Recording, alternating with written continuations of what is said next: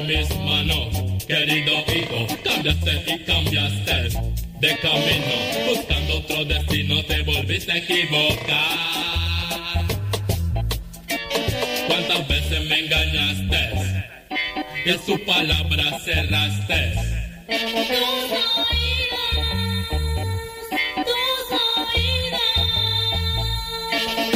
Hoy vuelves a mí arrepentido, dispuesto a cambiar. En mis ojos solo hay tristeza. En mis labios solo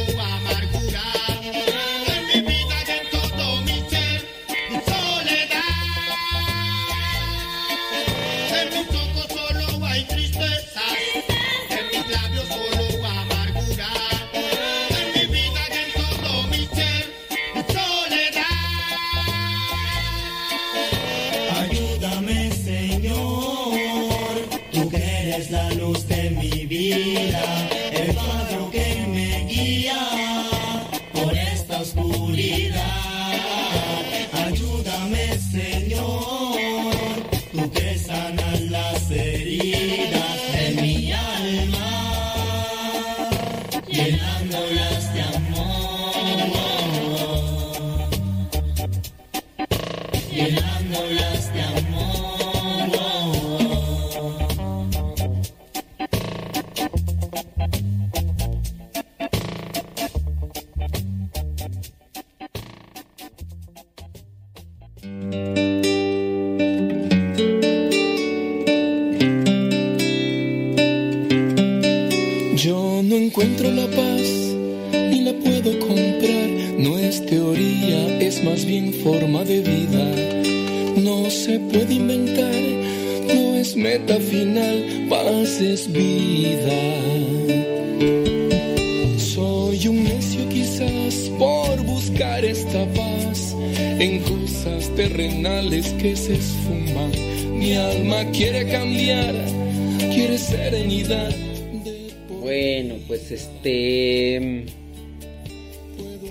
Aparentemente ya estamos en YouTube, pero tuve que volver a iniciar nuevamente la sesión.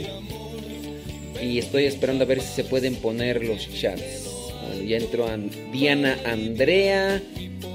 Ok, saludos a Amado Miguel Montoya, que va manejando rumbo a Washington. Ándele pues, con mucho cuidado. Entonces sí pueden poner chat, ¿verdad? Ya me di cuenta. Si es que al poner esta nueva configuración me armó acá otras cosas y pues, ya ven cómo es esto. Pero bendito mi Dios. Sí, bendito mi Dios que ya se pudo. Ya este... Vaya, sí, es que estábamos con esa complicación y lo bueno que ya acá. Ah, esos tutoriales cómo sirven, ¿verdad? Vamos a ponerle su respectivo like aquí este. En diferentes plataformas, de hecho dice. ¿Será que se puede también en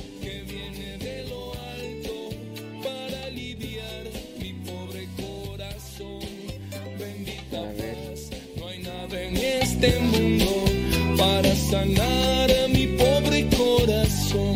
Bendita paz que viene de lo alto para aliviar mi pobre corazón. Bendita paz, no hay nada en este mundo para sanar mi pobre corazón.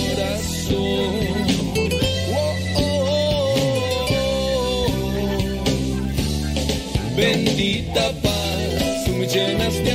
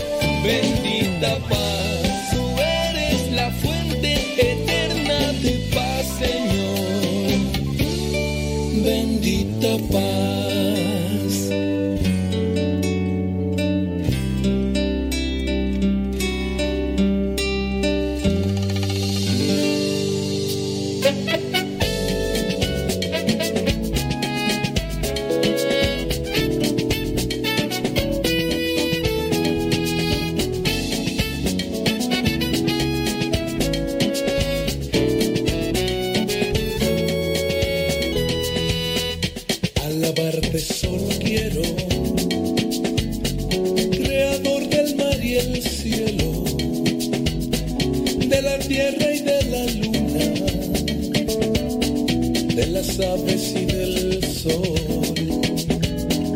Dueño eres del universo, de la flor y las montañas, de los ríos y las playas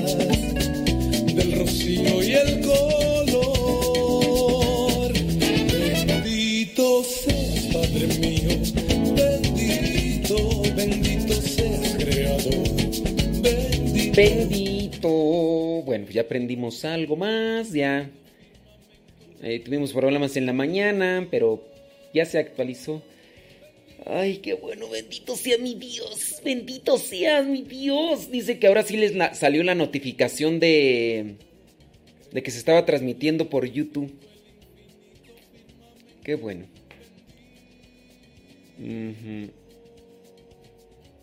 Tan, Listo, Calisto. Yo creo que voy a tener que desconfigurar la otra parte. Eh,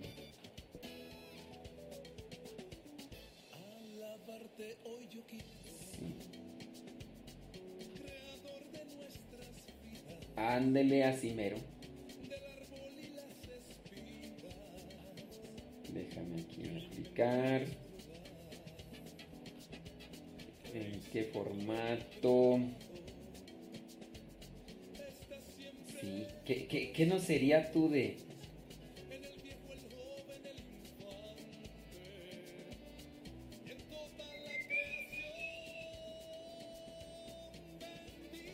MPG.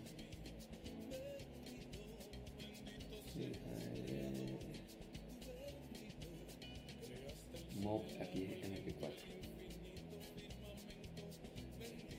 Elevador por defecto. Sea nuestro bendito. ta. Ahora tengo que acomodar acá la otra cosa porque si no, pues sí.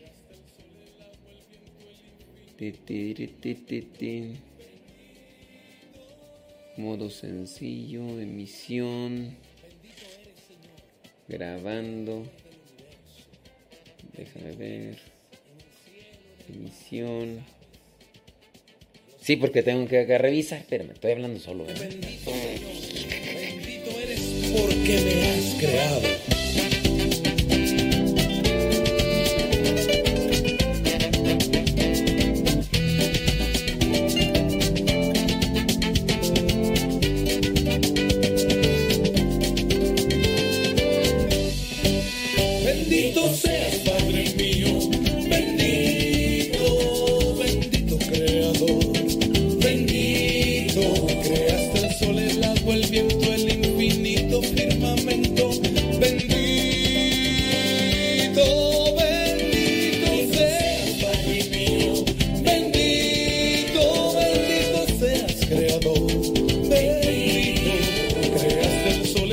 el viento, el infinito firmamento bendito.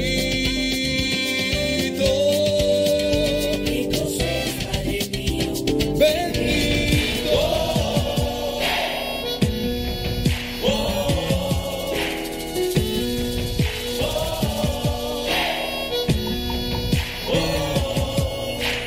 Vamos buscando ovejas junto al buen pastor. Buscando ovejas junto al buen pastor.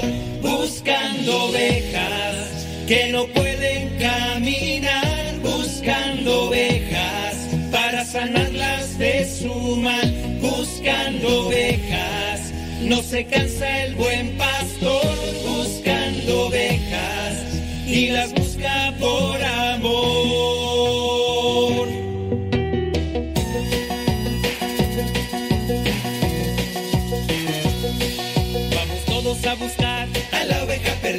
Jesús la quiere hallar para que tenga vida. Se escapó por atrevida del rebaño del pastor y ahora sufre malherida por estar lejos de Dios.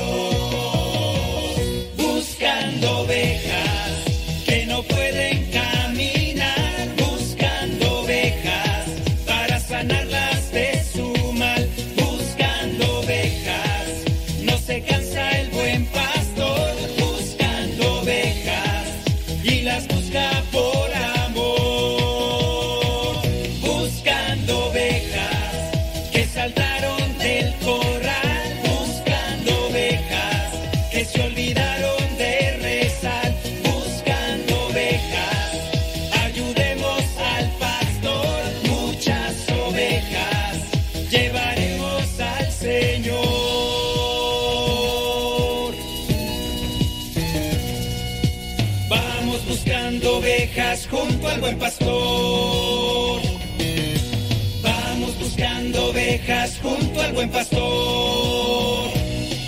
Vamos todos a buscar a la oveja que está triste. Jesús la quiere hallar. Salta tú si ya la viste. Ella brinda de alegría cuando escucha al buen pastor. Tiene nueva vida porque ella encontró al Señor. Buscando ovejas que no pueden caminar.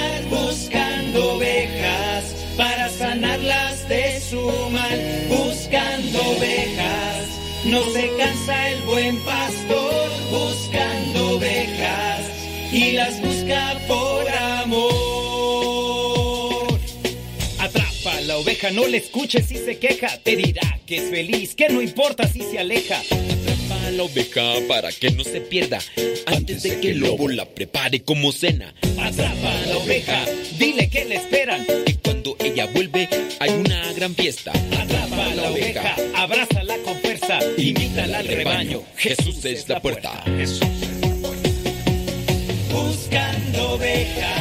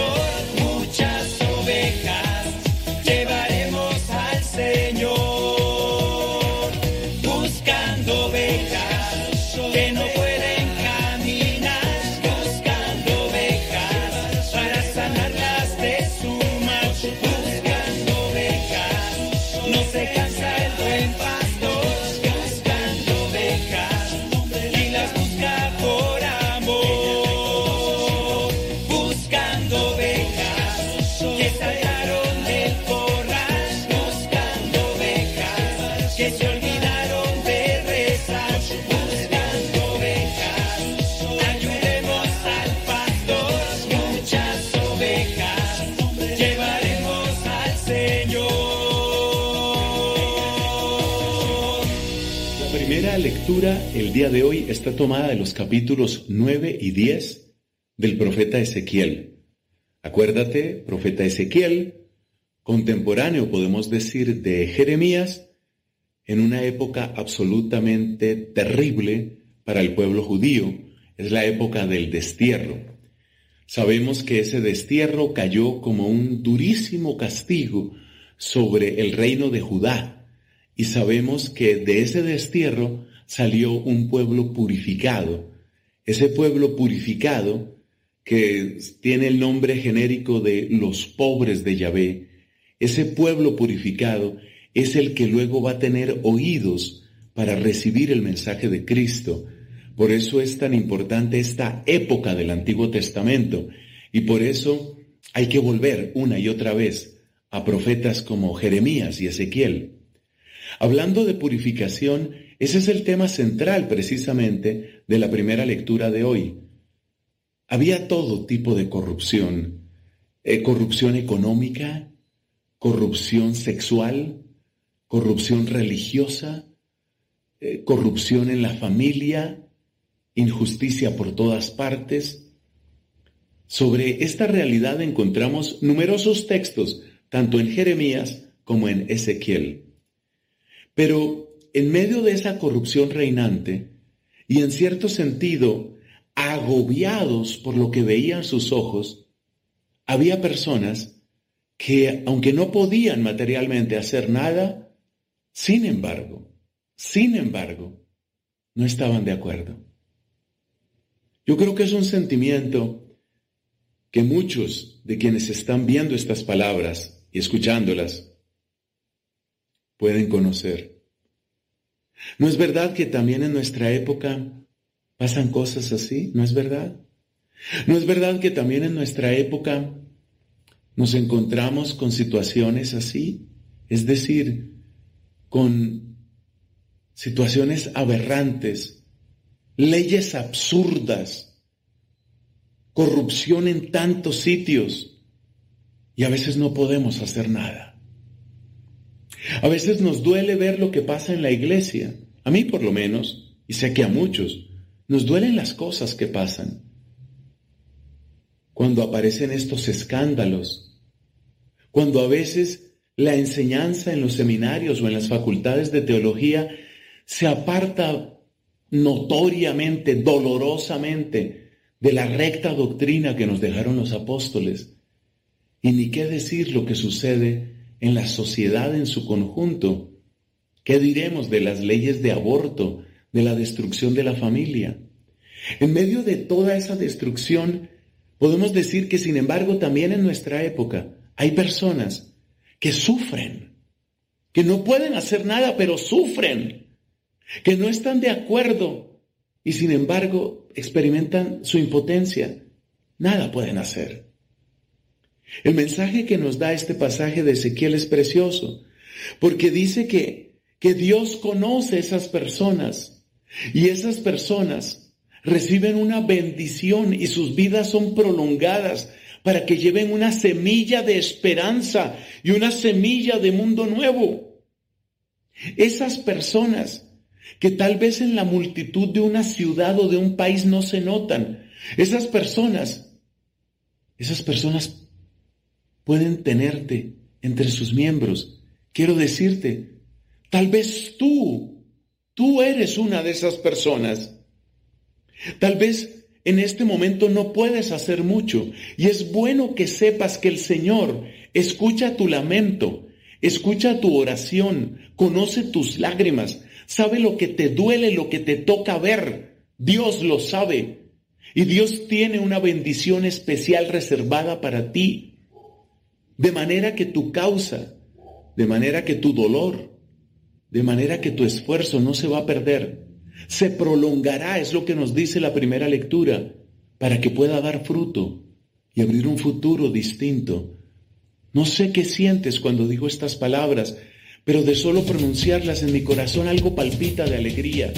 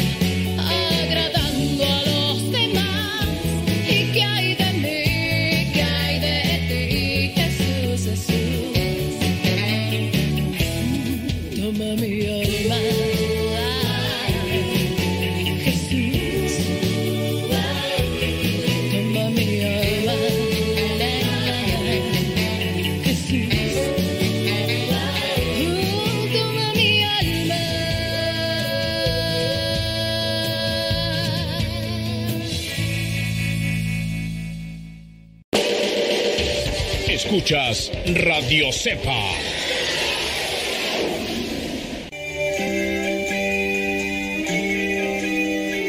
Hoy quisiera explicar a qué se debe que el sacerdote mezcla un poco de agua con el vino. Habrás visto que cuando el sacerdote está preparando los dones en el esta agua que nos representa a nosotros se mezcla con este vino que cuando sea consagrado por el sacerdote, al venir el Espíritu Santo en el momento de la epiclesis, cuando el sacerdote repita las palabras de Jesús y este vino se transforme en la sangre del Señor, va a quedar transformado en la sangre del Señor junto con estas gotas que se han mezclado con Él y que nos representan a nosotros. Como ves, si vives fuera de los Estados Unidos es muy improbable que recibas la comunión bajo las dos especies. Es más probable que recibas únicamente la hostia. La hostia es suficiente para recibir a Cristo entero cuerpo y sangre. Y mañana profundizaré un poco más en este aspecto. Pero aun cuando no comulgues recibiendo la sangre de Cristo, no importa. La comunión es completa, porque tu comunión con esa sangre está ya representada por las gotas de agua que el sacerdote mezcló con el vino antes de consagrarlo. Como ves es un gesto simplísimo, pero con una profundidad abrumadora. Gotas de agua que te representan a ti y a mí, que se mezclan con el vino que se ha de transformar junto con esas gotas de agua en la sangre del Señor. No solamente el sacerdote mezcla agua con el vino. Antes de comulgar, mezcla con el vino consagrado un pequeño trocito de la hostia. Mañana te explicaré el significado de este acto. Soy Mauricio Pérez. Estas son Semillas para la Vida.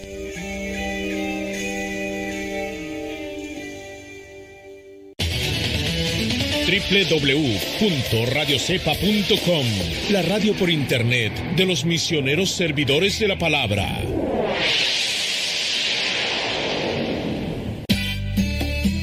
Tío Modesto, es que me gusta escuchar mucho Nano Sepa.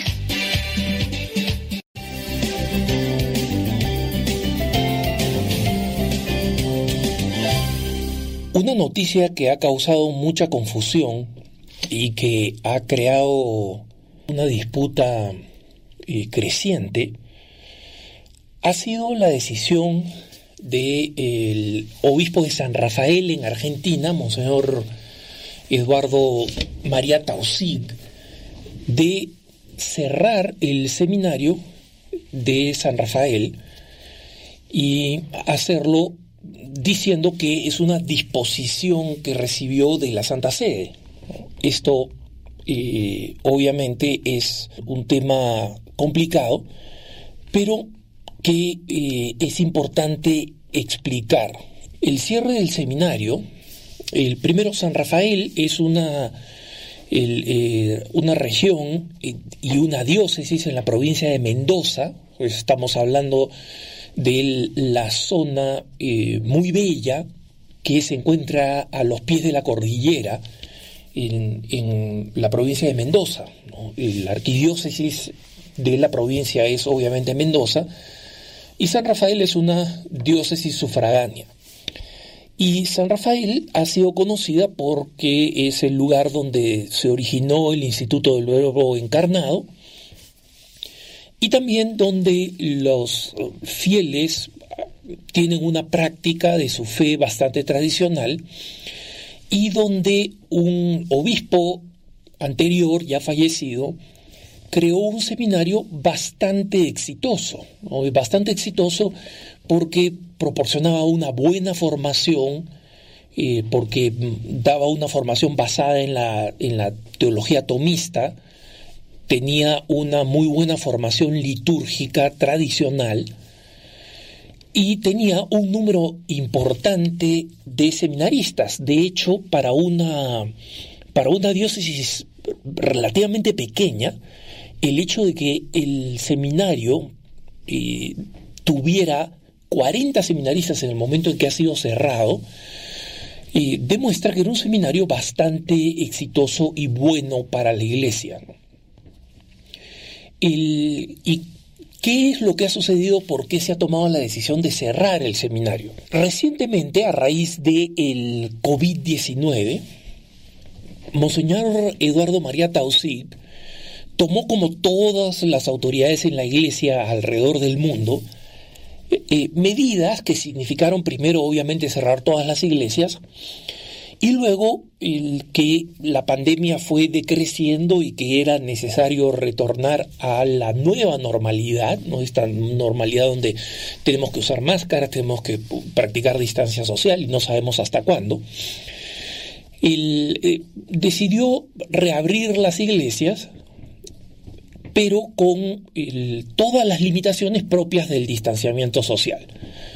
Todas ellas, digamos, comprensibles, e incluyó una norma que eh, obligaba a los sacerdotes a dar la comunión en la mano y solamente en la mano.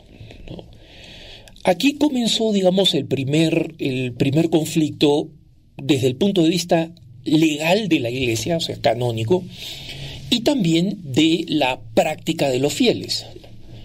Como decía, esta es una región, un lugar con fieles que forman parte de una práctica bastante tradicional, es, digamos, la naturaleza, digamos, de la región, de, la diócesis. Y en consecuencia, muchos fieles se eh, negaron a recibir la comunión en la mano.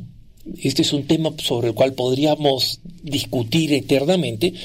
En otras ocasiones lo ha abordado y he explicado que la iglesia eh, alienta la comunión en la boca y permite la comunión en la mano por múltiples razones, múltiples razones. Y esto es eh, normativo, es decir, que nadie puede prohibir recibir la comunión en la boca. Sin embargo, no sin razón, el obispo, que por si acaso muchos han pintado como un hombre perverso, malo, etc., y que no lo es, es un, es un buen pastor, es un buen hombre, Monseñor Eduardo María Tausig, el, obispo dijo, ok, todas esas normas existen, pero estamos en una circunstancia sin precedentes, como es la pandemia, ¿no? Y esta pandemia, los fieles tienen derecho a recibir la Eucaristía y hemos tenido que suspender la Eucaristía, es decir, eh, hay decisiones que se toman en base a la dificultad de las circunstancias. Y eh, en el seminario de San Rafael se decidió practicar la, libertad de la recepción de la comunión. Es decir, los formadores, eh, los sacerdotes en su mayoría estaban de acuerdo con dejar que los seminaristas reciban la comunión como creen que deben recibirla en conciencia. Y acá hay un conflicto real, hermanos. Está la conciencia de la persona porque hay personas que prefieren comulgar en la boca, como quien les habla. Yo prefiero comulgar en la boca. Pero si alguna circunstancia lo impide, como por ejemplo las, normas de, la arquidiócesis eh, de Denver, entonces la recibo en la mano, mientras tenga que recibirla de esa manera pero sé de personas que para, para quienes es un tema de conciencia. Ellos creen que realmente recibir la comunión en la mano es eh, inaceptable. Y este es un tema de conciencia. Entonces, eh, eh, es un tema que, con los que muchos podrán discrepar, pero tenemos que entender que la conciencia bien formada y bien informada es la última instancia de moralidad en la iglesia, no es la norma, es la conciencia, ¿no? Entonces, eh, y la conciencia bien informada por la norma, bien informada por los principios, pero es la conciencia. Entonces, hay un, hay un, un conflicto real que no es fácil de resolver entre quienes tienen este tema de conciencia y por otro lado la necesidad de la salud reconociendo que cualquier decisión individual, o sea, una persona que dice yo voy a recibir en la boca, se expone a una enfermedad que es seriamente transmisible, es decir, que otros también se pueden eh, enfermar y en consecuencia no es una decisión que muere en uno mismo, ¿no? Por ejemplo, una persona que dice yo me voy a exponer a la radiación atómica, sabiendo que eso puede tener consecuencias eh, que va a tener consecuencias graves y que va a terminar con alguna forma de cáncer, pero que no va a contagiar a nadie. En, este caso no es así.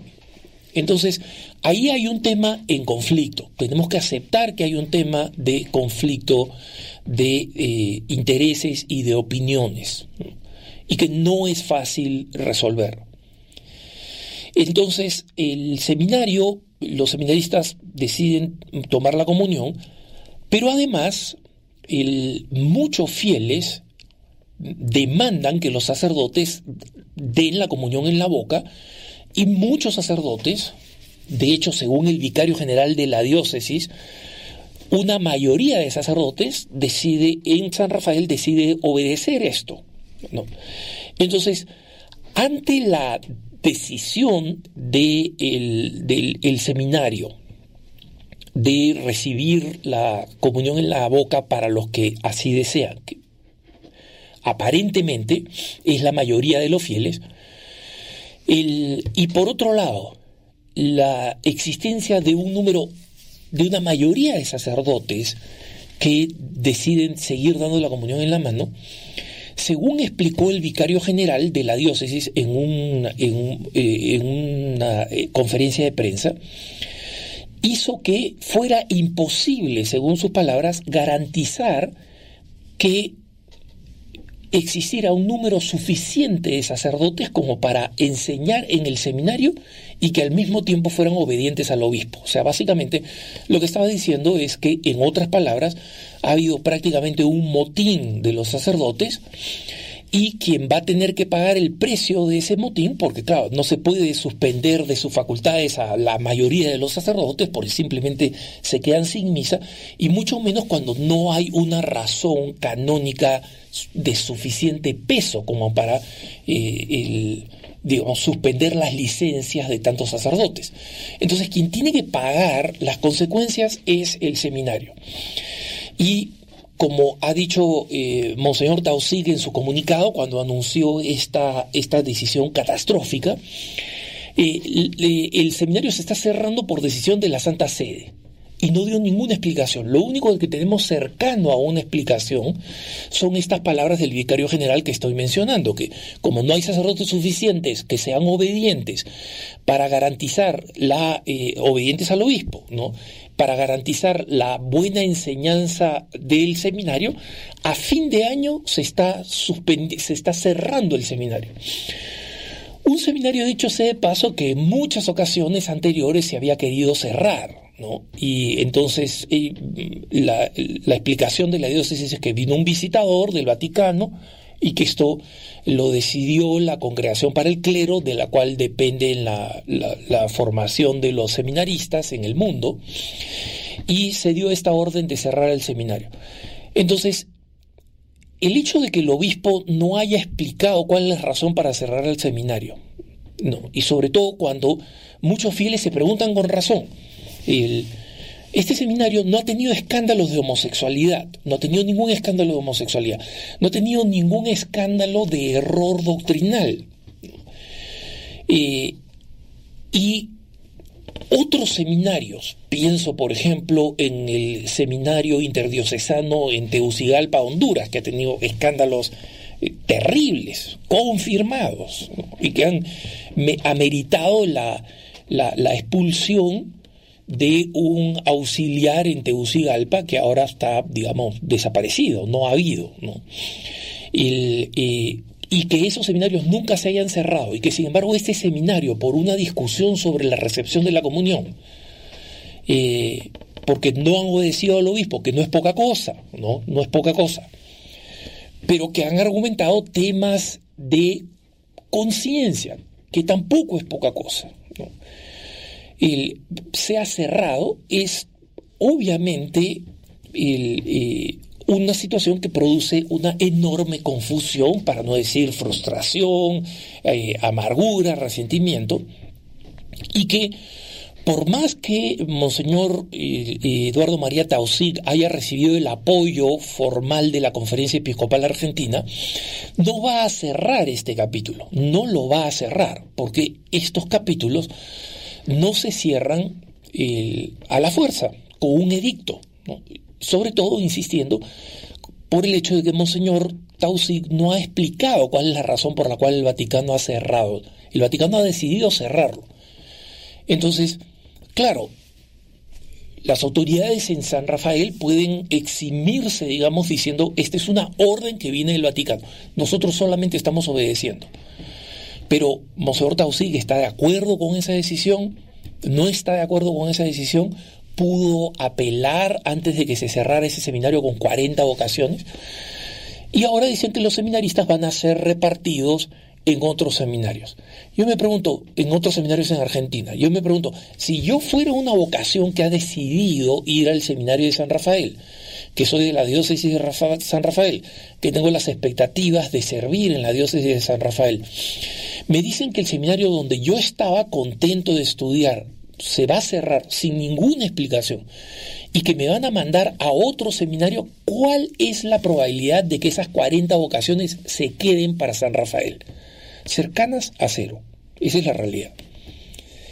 Entonces, esto es confuso y no hay manera de que este tema se cierre simplemente porque el, obispo Tausig diga que fue una decisión tomada por el Vaticano y que esta es una decisión además que ha recibido el apoyo del resto de los obispos de la Conferencia Episcopal Argentina. Eso no resuelve nada. Eso, digamos, le da peso institucional pero no, no absuelve las preguntas. Los fieles y los sacerdotes me han hecho llegar numerosos eh, mensajes por correo electrónico, por las redes sociales, etcétera, diciéndonos, eh, algunos de ellos simplemente quejándose amargamente de que esta decisión se haya tomado, no pocos de ellos acusando al Papa Francisco de ser responsable de esto, eh, cuando en realidad no hay una razón para acusar al Papa Francisco porque no hay ninguna prueba. Esto viene simplemente del prejuicio antifrancisco, que no es poco, en, algunos sectores de, la comunidad católica en Argentina. Eh, eh, hermanos, estos procesos se realizan con un dicasterio ¿no? Y, es lógico pensar que el Papa Francisco está informado de una decisión del país de donde viene. ¿no? Todos sabemos que el, el, Papa San Juan Pablo II, por ejemplo, estaba al tanto de lo que pasaba en Polonia porque o, el Papa Benedicto de lo que pasaba en Alemania, porque cada uno ama su propia nación, está familiarizado con lo que acontece en su propia nación, puede entender y desea saber lo que está pasando en su propia nación.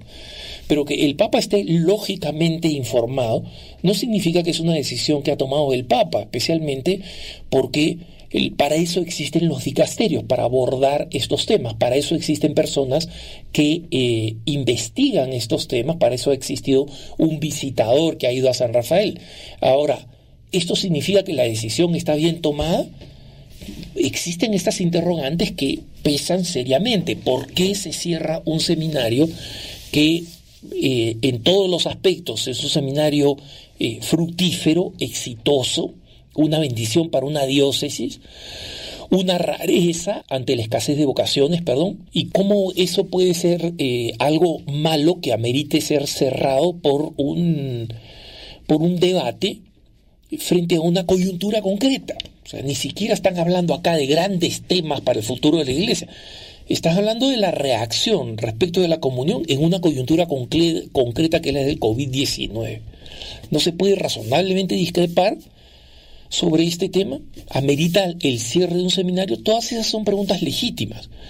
Preguntas legítimas que tienen que terminar en la mesa del obispo. Y lo digo con mucha eh, tristeza porque una vez más, cuando uno sigue la vida pastoral de Monseñor Eduardo, uno reconoce que es un un, recorrido pastoral de un hombre bueno, de un hombre con corazón de pastor.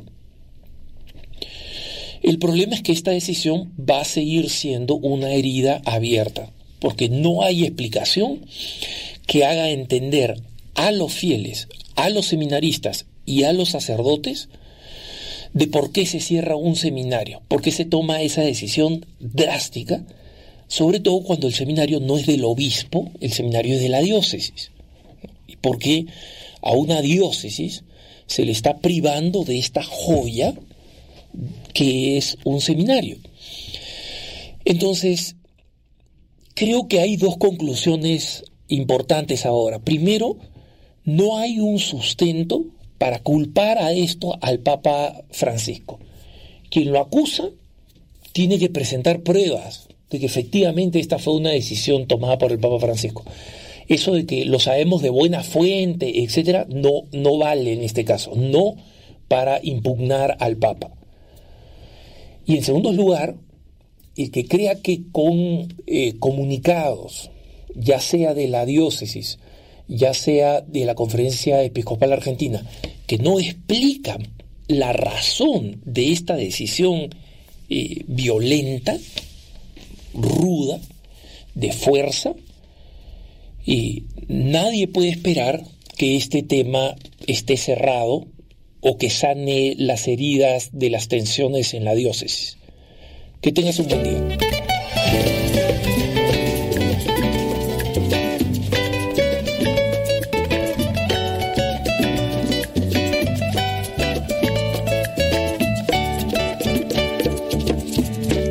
Las olas que se mecen en el mar, como las aves vuelan libres sin parar. Así quisiera yo cantarte una canción por el amor que has puesto tú en mi corazón. Con toda mi alma elevaré una oración con todo el gozo que a mi corazón. Agradecido siempre de ti yo estaré y convencido de tu amor yo cantaré.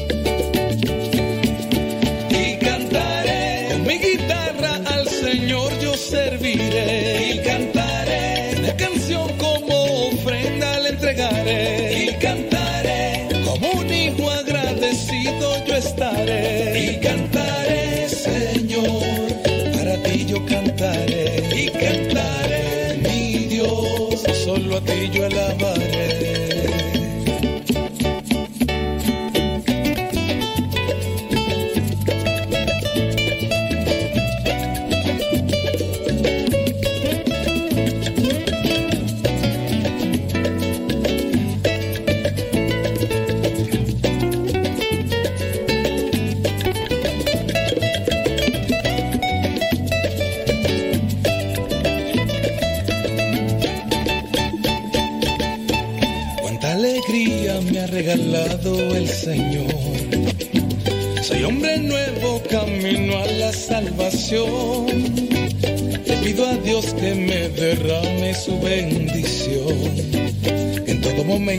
sienta yo su protección. Ven tú mi hermano y entona esta canción. Que eleva el alma y te lleva a la oración. Alza tus manos y dale la gloria a Dios. Canta conmigo y dale a Jesús todo tu amor. Y cantaré mi guitarra al Señor yo serviré.